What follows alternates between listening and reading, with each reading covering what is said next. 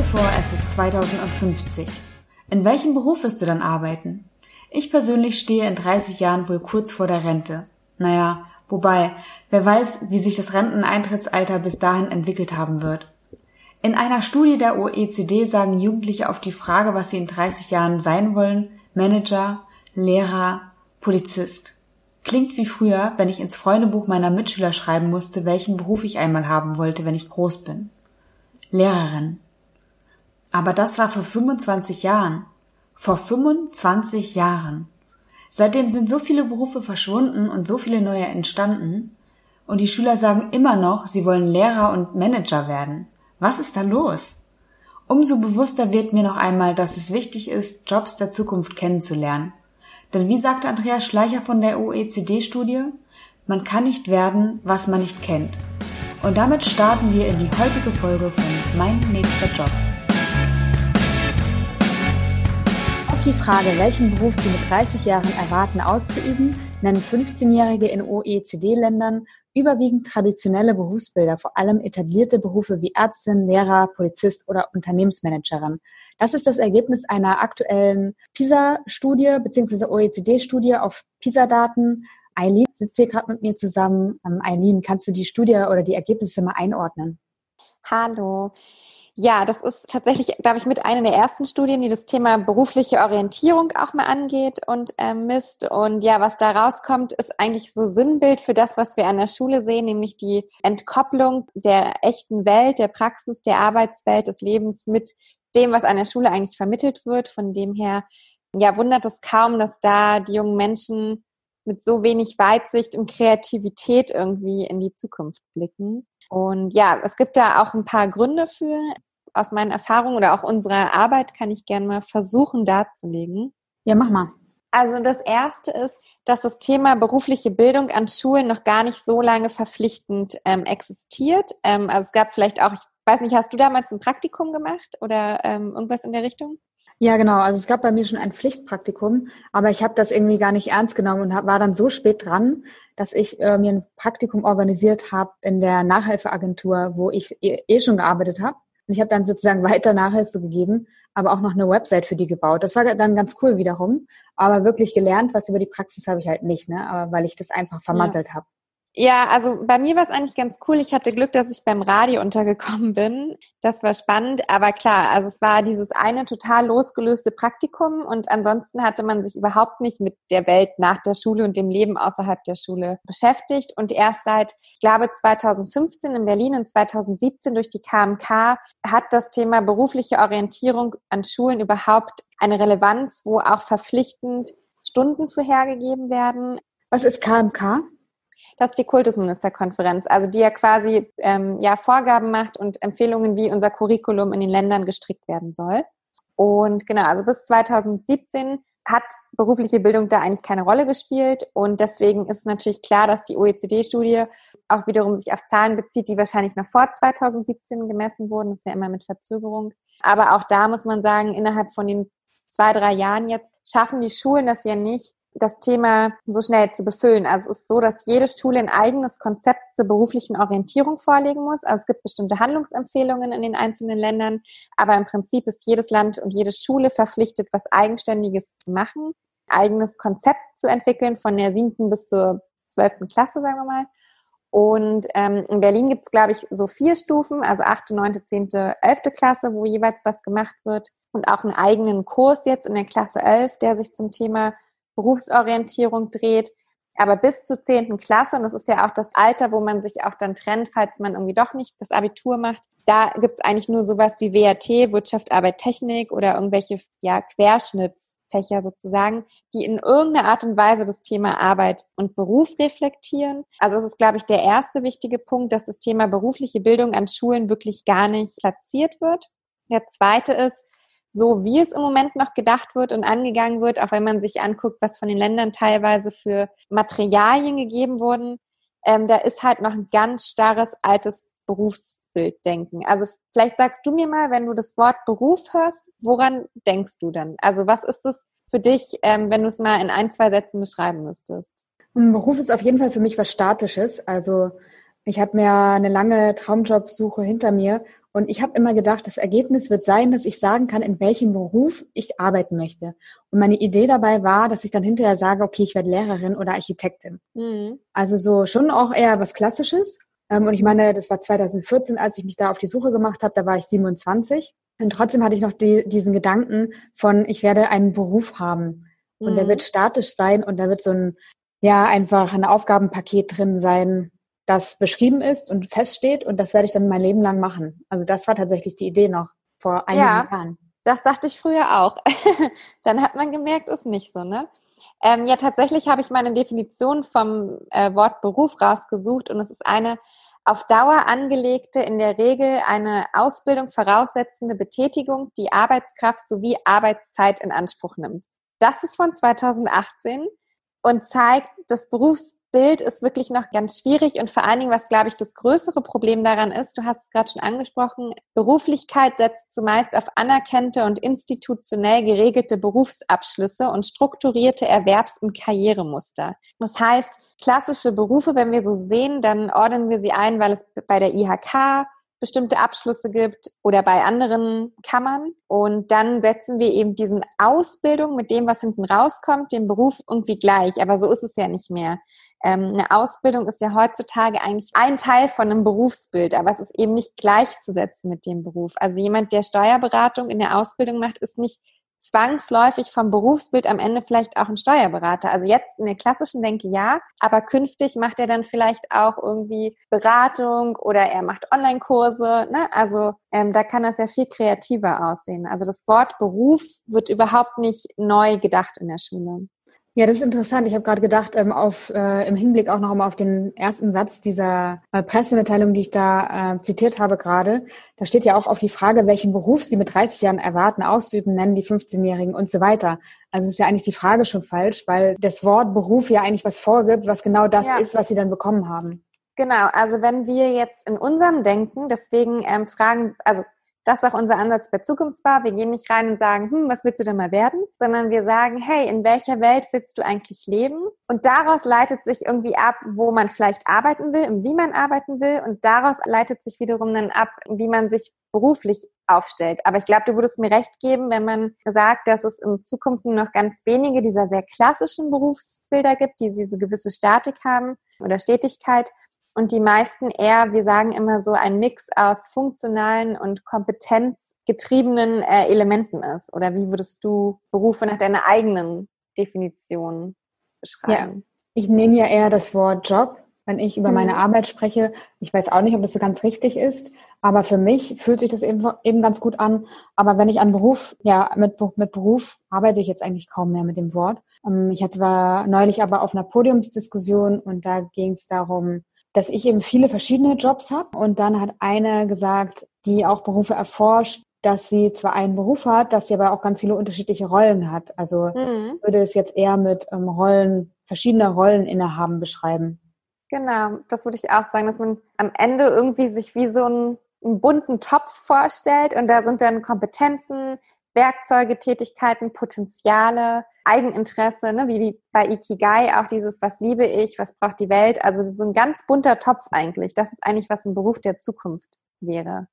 Ja, finde ich total schön, weil ich bin ja auch jemand, äh, wie du auch, das weiß ich, die viele Interessen hat. Und mhm. das ist eigentlich immer, das hat total viel Druck bei mir ausgelegt, dann irgendwann den einen Beruf haben zu müssen. Und jetzt mhm. denke ich mal, ach, was könnte ich alles so machen? Nicht ein bisschen von dem, ein bisschen von dem. Und das wird sich doch ganz gut gegenseitig befruchten. Also es ist viel lockerer geworden und ähm, für mich viel leichter. Mhm.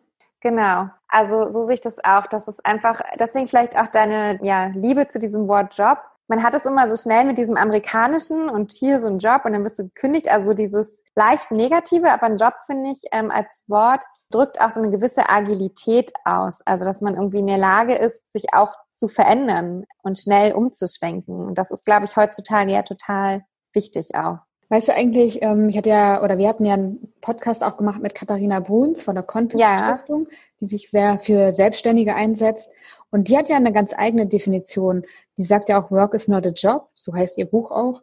Mhm. Weißt du, was ihre konkrete äh, Definition von Job ist? Weil auf jeden Fall ist es eine andere als meine. Also wir haben da teilweise echt aneinander vorbeigeredet im Podcast, mhm. weil wir da auch von der Definition her nicht so ganz klar waren. Also sie meint das auf jeden Fall so, dass Arbeit nicht gleichzusetzen ist mit Beruf oder mit Job, wenn man es als was Statisches versteht, sondern Arbeit mehr mit dem auf der Ebene, wo wir auch sind, etwas, worin man sich erfüllt, was einem Spaß macht oder was eine gewisse Flexibilität auch mit sich bringt. Also sie kommt da eher aus der Perspektive, weil sie auch gerade sehr ähm, im Bereich Solo selbstständig unterwegs ist, Solo-Selbstständigkeit, so rum, äh, unterwegs ist, geht es ihr, glaube ich, eher darum, dass jeder so eine ganz eigene Facette mitbringt, die sich unter diesem Titel der Arbeit ansiedelt, aber eben nicht mit diesem klassischen Job- und Berufsdenken weil, ja, vergleichbar. Also ich meine, bei uns ist ja Job leider oft auch eher das, was man so den prekären Sektor nennt, ne? Also so man macht noch mal schnell einen Job als unbezahlte Hilfskraft hier und da. Das ist halt,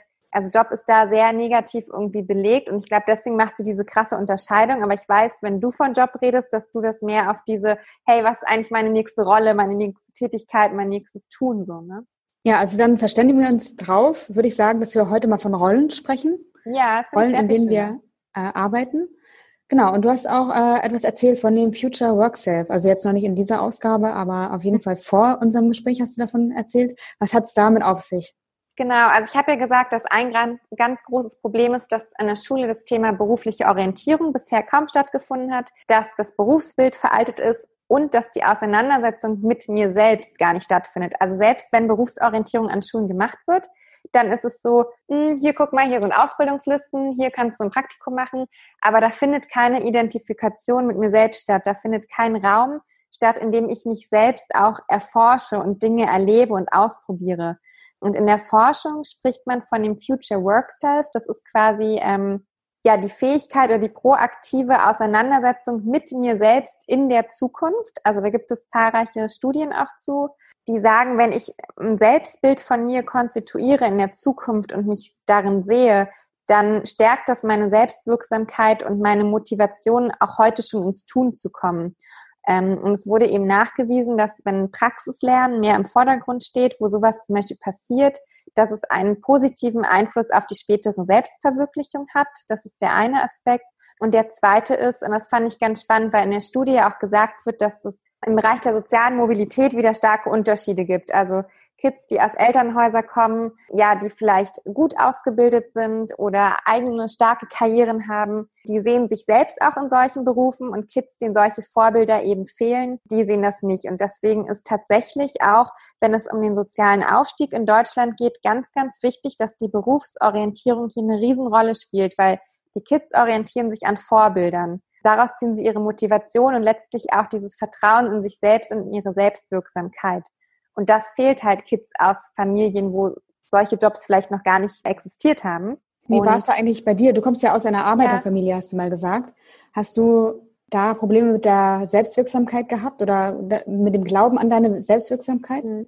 Also ich finde, habe schon immer, ich bin ja parallel in der Partei ähm, tätig und ähm, habe schon immer ein Problem mit diesem Wort Arbeiter- und Akademisierung äh, gehabt. Also ich komme jetzt nicht aus einer Arbeiterfamilie in dem Sinne. Aber es ist schon so, dass meine Eltern natürlich in der DDR nicht studieren konnten. Also es war ihnen einfach verwehrt.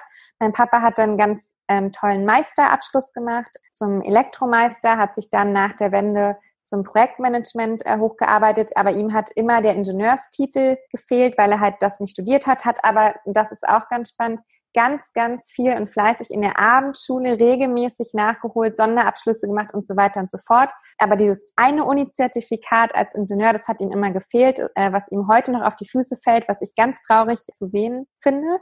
Und meine Mama hatte nach der Wende ähm, oder irgendwie währenddessen, es waren ja auch ganz andere Bildungswege, schon auch Textilwirtschaft, glaube ich, studiert, aber das war jetzt was anderes, als man jetzt vielleicht heute so ein elitäres Studium verstehen würde. Aber ich weiß aus meiner eigenen Familie auch, wie dieses Thema arbeitssuchend sein ähm, ist oder auch vielleicht fehlende Vorbilder in bestimmten Entwicklungen. Genau, also es ist ein großes Thema. Und hatte ich das gerade getroffen, als ich gefragt oder gesagt habe, du kommst aus einer Arbeiterfamilie? Ja, weil ich finde ähm, diese Unterscheidung überhaupt nicht schön, weil ich das Quatsch finde, ähm, das heute noch so zu nennen. In meinem Kopf ist es so, jemand, der vielleicht erst ein Handwerk ganz toll erlernt oder ähm, ja irgendwas mehr physisches, der kann sich ja später total zu einem Nerd entwickeln, indem er dann danach weiterliest und der Pro wird und dann noch ein Studium oder sowas macht und dann ist er ja Arbeiter und Akademiker und gleichzeitig kann jemand, der Akademiker eine Ausbildung vielleicht anfängt oder ein Studium, das er abbrechen, weil er merkt, hey, er ist eigentlich mehr der Hands-on-Mensch. Deswegen finde ich, ist diese Unterscheidung in Schwarz-Weiß irgendwie gar nicht mehr passend und ich glaube schon, dass man einen bestimmten Stempel kriegt, äh, wenn man irgendwie sagt, man ist aus einer Familie, wo eben nicht die krassen elitären Gespräche waren, wo eben nicht die krassen Management-Jobs äh, existieren, sondern wo die Eltern ganz normalen Berufen, ganz normalen, wir erleben es ja gerade, infrastrukturellen Berufen nachgehen. Das ist halt irgendwie nicht sexy und es ist ja dann nicht so besonders ähm, motivierend vielleicht für einen selbst, aber es ist halt einfach die Normalität und das, worauf Deutschland eigentlich auch aufbaut. Also diese kleinen Betriebe, das, was die meisten Eltern ja vielleicht auch so machen, die sind ja total wichtig. Und ich finde, die werden immer in eine ganz blöde Ecke gestellt, wenn man sagt, so Arbeiter und Akademiker. Ja, da muss ich mich nochmal entschuldigen. Ich hatte nämlich im Kopf, dass du es selber mal gesagt hättest, aber höchstwahrscheinlich hast du es anders formuliert. Wahrscheinlich. Ähm, und ich habe es einfach nur so abgespeichert für mich. Also sorry dafür. Ja. Ähm, wir waren aber bei dem Future Work Self und bei dem Thema Selbstwirksamkeit. Hast du äh, jemals an deiner hm. Selbstwirksamkeit gezweifelt? Das ist aber vielleicht auch ganz spannend. Also dadurch, dass ich ja jetzt keine Eltern hatten, die krass viel Reichtum oder so ähm, mir vorgelebt haben, war ich immer sehr intrinsisch motiviert, gerne zu lernen und irgendwie was Geiles selbst zu schaffen.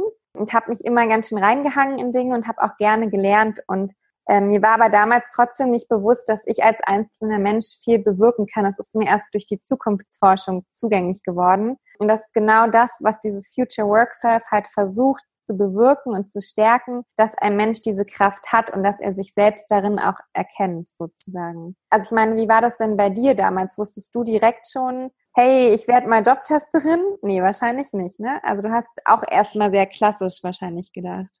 Ja, ja, total. Also ich wusste ja nicht, was ich machen sollte und bin dann ja, also ich wollte einfach ins Büro. Das war so das, das größere Ziel, aber auch völlig planlos. Ne? Also ich habe einfach nur gedacht, ja, geringstes Übel irgendwie, ne? Mhm. Und dann habe ich das alles gemacht und war auch so hinterher Karriere zu machen, also so die klassische Karriere, Schornsteinkarriere. Und habe dann aber gemerkt, irgendwie, ja, ich bin total unglücklich in diesem ganzen Leben und bin dann ja ausgestiegen, habe mich auf die Suche gemacht äh, und bin jetzt total frei in meinem Arbeiten. Und das hätte ich natürlich so nie kommen sehen.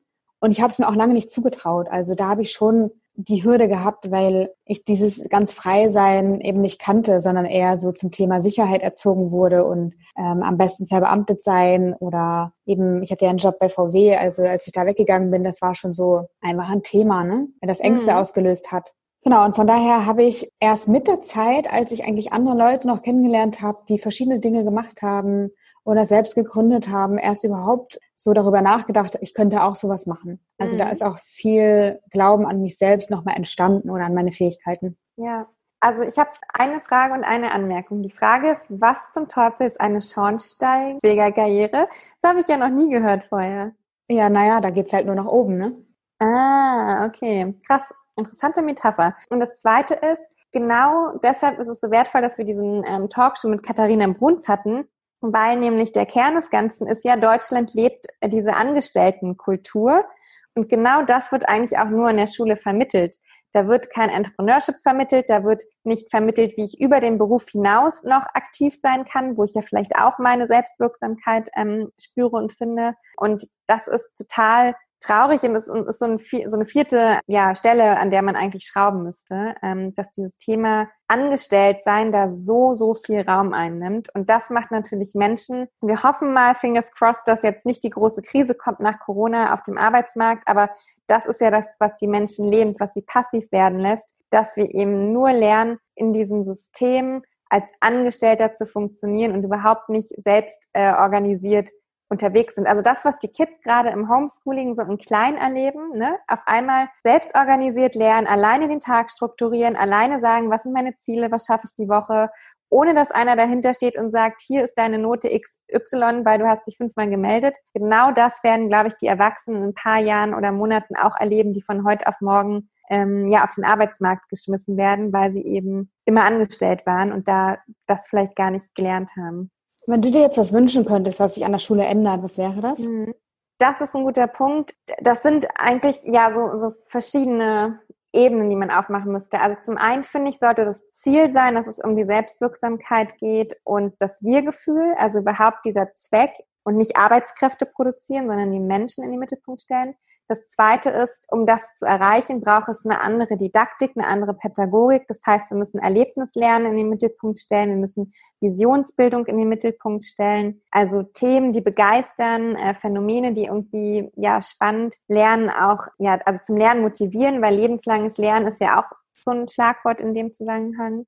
Und das dritte vielleicht auch so als Kompetenz. Mich macht das gerade wahnsinnig, äh, gerade wenn man jetzt auch sieht, hey, die Schüler werden nicht richtig auf die Zukunft vorbereitet, jetzt müssen sie alle möglichen Kompetenzen lernen. Das ist halt auch Quatsch. Sie brauchen eigentlich nur, Wolf Lotte hat es so schön gesagt, eine Kompetenz, nämlich die Zukunftskompetenz, zu wissen, was man braucht und es sich selbst zu holen. Sehr cool. Ja?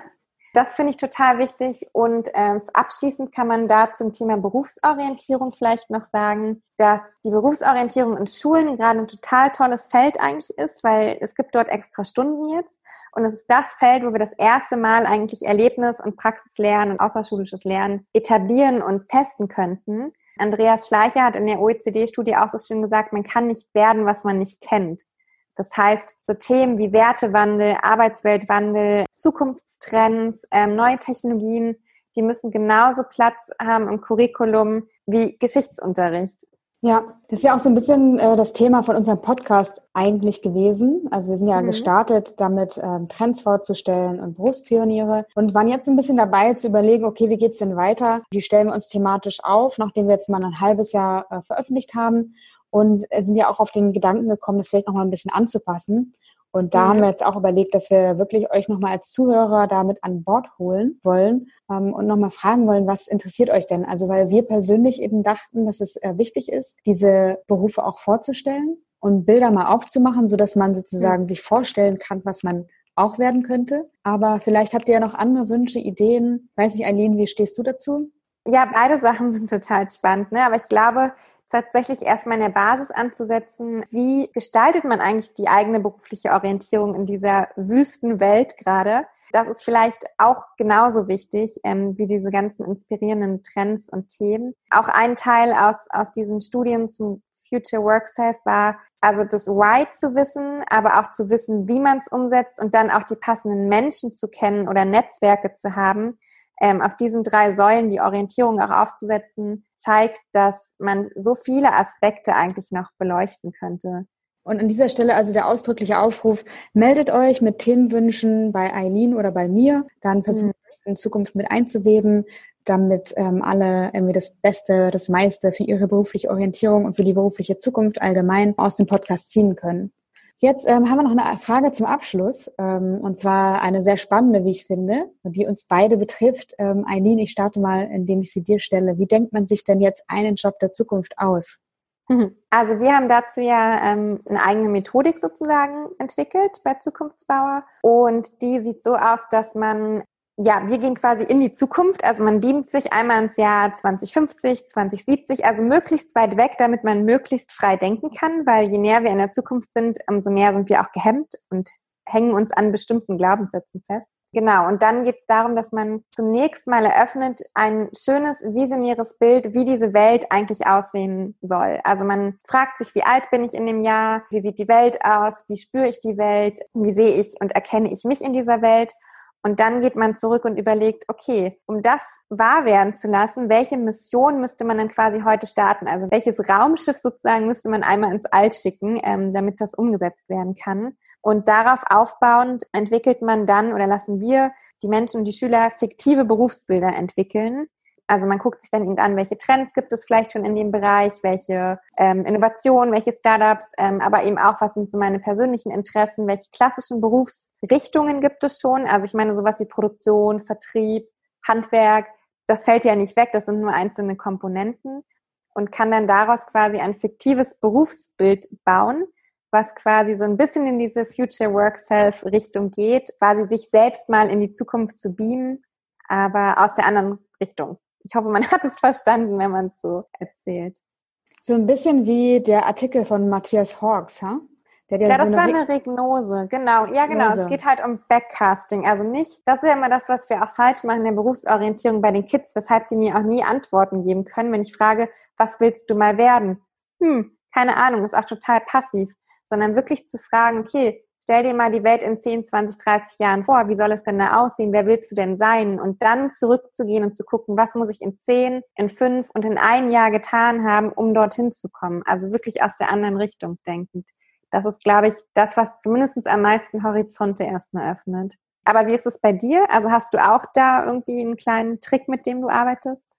Ja, ich will noch mal ganz kurz zu dem Artikel zurückkommen von Matthias Hawks. Mhm der äh, für die unter euch, die den nicht gelesen haben, ähm, lest den. Ich fand den echt super schön, total motivierend, Hoffnung äh, eröffnend, ähm, dass es eine schöne Welt nach Corona geben kann. Eine besonders schöne Welt. Ähm, also das nur mal da nebenbei. Ähm, ich hab, bin ein bisschen anders vorgegangen. Ich habe ja auch mit Zukunftsforschern gesprochen vorab und ähm, habe mich an eine Methodik gehalten, nämlich mir Trends ähm, anzugucken, die es gibt und Entwicklungen und dann zu überlegen, okay, welche Bedürfnisse können dann aus diesen Trends erwachsen oder könnte man schaffen mhm. aus diesen Trends und was bräuchte es dann für Berufe oder Jobs, um diesen, diese Bedürfnisse zu stillen. Und dann die Frage natürlich, würde da jemand Geld für zahlen, ja oder nein? Mhm. Und wenn ja, dann ähm, kann es auch als Job der Zukunft gewertet werden. Ja, also ich glaube, in beiden, ähm, also beide Ansätze sind wichtig. Weshalb wir mal vorsichtig sind, nur rein Trends reinzugeben, ohne die eigene Vision anzubinden, ist, ähm, Trends sind halt wieder was, was uns sehr passiv werden lassen. Also nur weil jemand sagt, nächstes Jahr sind weiße Sneaker in und jetzt richte ich meinen Beruf irgendwie auf weiße Sneaker aus, kann natürlich ein Job der Zukunft sein, weil ein Bedarf da ist, aber die Frage ist ja immer auch am Ende noch, um was ist aber wünschbar. Und deswegen ist es, glaube ich, auch wichtig, diese Visionsperspektive auch nochmal draufzusetzen. Ja, da habe ich äh, mit dieser Frage lange gehadert, als ich mein Projekt mit den Jobs der Zukunft gestartet habe. Also ich bin einfach auf Jobs gekommen, die nicht so cool sind und wo ich dachte, mhm. ey, voll spooky, fände ich nicht so cool, wenn es die geben würde. Und dann mhm. habe ich mir gedacht, ähm, will ich nur Jobs beschreiben, die ich mir selber wünsche oder auch die einfach entstehen könnten, wenn wir nicht aufpassen. Und ich habe mich dann dazu entschieden, verschiedene Jobs zu beleuchten und nicht nur meine eigenen Wünsche sozusagen darzustellen. Aber ähm, wir genau sind ja auch in ganz anderen Kontexten unterwegs. Meins war eher so ein, so ein Projekt, ähm, um ja Geschichten zu erzählen, ähm, mal zu sehen, was da überhaupt gerade alles los ist auf dem Arbeitsmarkt. Aber du hast genau recht, wenn man das Ganze aktiv angehen will, wovon ich ja prinzipiell auch ein Fan bin, also für die eigene berufliche Zukunft, dann sollte man auf jeden Fall mit den Wünschen arbeiten. Ja, beziehungsweise glaube ich, ist man auch an zwei ähm, Perspektiven. Also die Jobs, die du angeguckt hast, die gibt es ja schon. Also sie sind ja jetzt nicht, sind ja eigentlich Gegenwartsjobs, die halt nur noch nicht so bekannt und so verbreitet sind ähm, und deswegen in Zukunft eine sehr wichtige Rolle spielen. Mal ein Beispiel zu nennen, bei uns ist ja immer so schön die Sauerstoffproduzentin aus dem Jahr 2070. Das ist wirklich ein Berufsbild, was du so bisher nirgends finden kannst, auch in Realität nicht so richtig. Aber ähm, es gibt durchaus ein, zwei Startups, die eben auch in Berlin schon daran arbeiten, mit ähm, Algen künstlich Sauerstoff zu produzieren. Und dann wird es natürlich nicht die Sauerstoffproduzentin werden, so in dem Sinne, aber es gibt dann diese Unternehmung, die sich darum dreht und dann wirst du da auch wieder neue Rollen finden und ja, neue Aufgaben. Genau, also bei mir war ja die Herausforderung, auch den Job testen zu können. Deswegen brauchte ich mhm. immer den Spagat, okay, wie könnte das irgendwann mal aussehen? Ähm, und was gibt es jetzt schon, was in die Richtung geht? Also einfach, um das testbar zu machen. Ähm, genau, aber das war ein, immer ein Hin und Her und was gibt es schon und wo könnte das hinführen und wo entsteht es eigentlich gerade oder entsteht mhm. es überhaupt? Ja, das war also äh, eine ziemlich spannende Zeit, als ich mich da intensiver mit beschäftigt habe ähm, und habe für mich selber auch viel gelernt, also wie man die eigene berufliche Zukunft eigentlich so gestalten kann.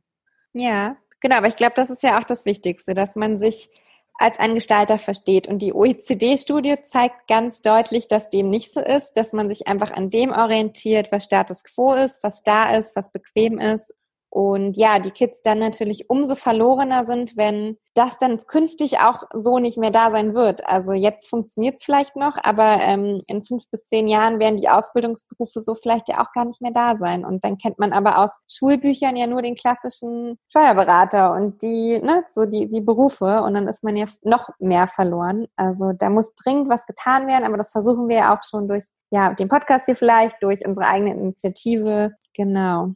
Was würdest du denn jetzt mal empfehlen, äh, was man machen kann, um Gestalter zu werden?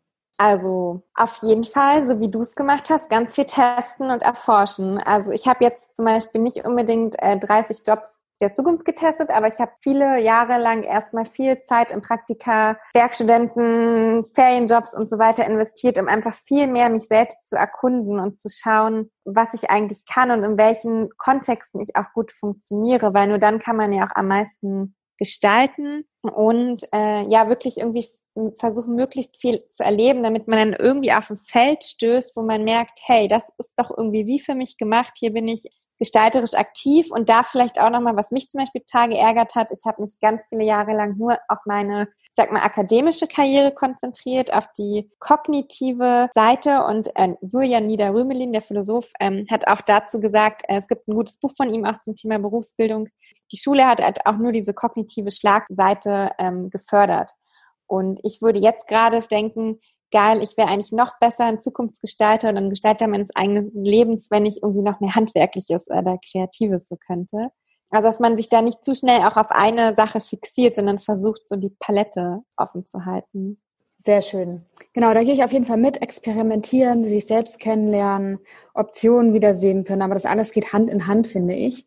Mhm. Und ähm, ja, dazu laden wir jetzt mal ein. Ne? Also geht raus, schaut euch die Dinge an, Lernt euch ja, vielleicht eine kleine Aufgabe, die man ja mitgeben kann. Notiert euch doch wirklich mal, wie alt ihr vielleicht im Jahr 2050 seid und ähm, wie ihr gerne leben wollt. Und dann schaut doch mal bei den Nachhaltigkeitszielen, bei Trendagenturen, wo auch immer, was es vielleicht für Impulse in die Richtung auch schon gibt. Und dann guckt doch mal, ob euer Job quasi zukunftsfähig wäre oder ob man ihnen nochmal einen neuen Twist geben könnte. Du meinst der aktuelle, der aktuelle Job, den diejenigen gerade haben, die es hören? Ja, würde ich mal vorschlagen, um mal so einen ersten Eindruck zu bekommen. Okay, kannst du, ich verstehe es noch nicht ganz. Ähm, ich bin mhm. jetzt Coach, wenn wir den Job mal oder die Rolle mal rausgreifen, dann stelle ich mir vor, okay, wie alt bin ich im Jahr 2050? Dann bin ich, oh, das darf man gar nicht sagen. dann bin ich auf jeden Fall schon sehr alt. Ja, man kann sich auch ein anderes Zielalter nehmen. Ne? Man kann jetzt auch sagen 2030. Ähm, Nein, also okay bin dann, ich bin dann äh, über 60 auf jeden Fall schon. Ah ja. Äh, genau, und dann, wie stelle ich mir die Welt vor? Dann, dann, dann genau. mir doch ein Nachhaltigkeitsziel an, ne? ein SDG. Ja, also du kannst dir, ähm, ja, das hilft immer, um so ein bisschen klarer zu werden, wie man sich eine wünschbare Welt vorstellt und dann auch aufs Leben zurückblicken, so, ne? Das ist ja ein guter Twist. Das macht ja diese Regnose in, bei Hawks auch, dass man mal aufs Leben zurückblickt und sagt, hey, das waren die geilen Meilensteine, auf die ich äh, irgendwie stolz bin. Das waren irgendwie Trends und Themen, die mich 2020 schon inspiriert haben. Ähm, und ja, das ist vielleicht ganz guter Horizontöffner. Ja, sehr cool. Genau, die Aufgabe geben wir jetzt mal mit. Wir freuen uns, wenn ihr uns mal Feedback gebt und äh, Wünsche, Themenwünsche äußert. Und Genau, dann sehen wir uns beim, äh, beziehungsweise hören uns, äh, Eileen und ich sehen uns ja immer, wenn auch nur digital im Moment. Ähm, aber dann hören wir uns bei der nächsten Ausgabe äh, wieder. Danke, Eileen. Danke dir.